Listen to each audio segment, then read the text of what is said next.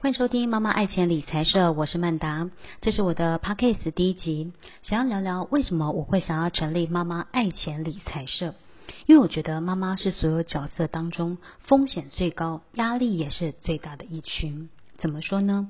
因为妈妈要背负的经济压力很大，现在只靠爸爸一份薪水真的没有办法养家，妈妈也要想办法赚钱，想办法在职场中存活下来。甚至还要想办法在有限的薪水当中帮自己多存一笔退休金。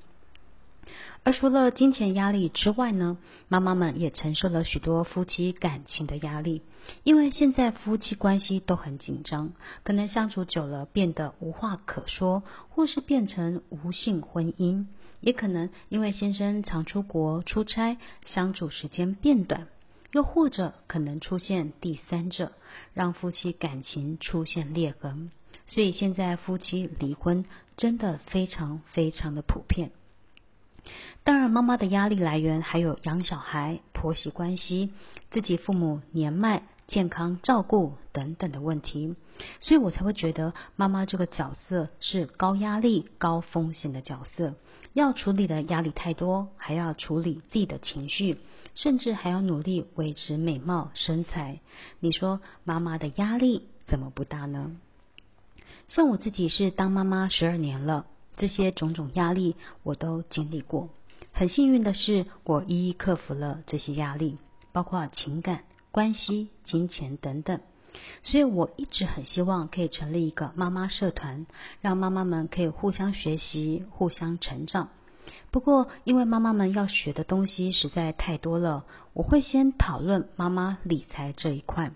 因为我觉得财务才是女人最大的靠山，但是财务却是许多妈妈最大的罩门，所以我会陆续分享我自己的理财方法，希望可以提供妈妈们对于理财有更初步的认识。那既然谈到既然谈到理财，我这一集就先分享我自己的理财故事。其实我理财可以说是一步一脚印学来的，这过程我花了二十三年的时间，还蛮长的。我很庆幸我很年轻就开始学理财，当然我也很幸运，因为我工作的关系可以让我把理财学好，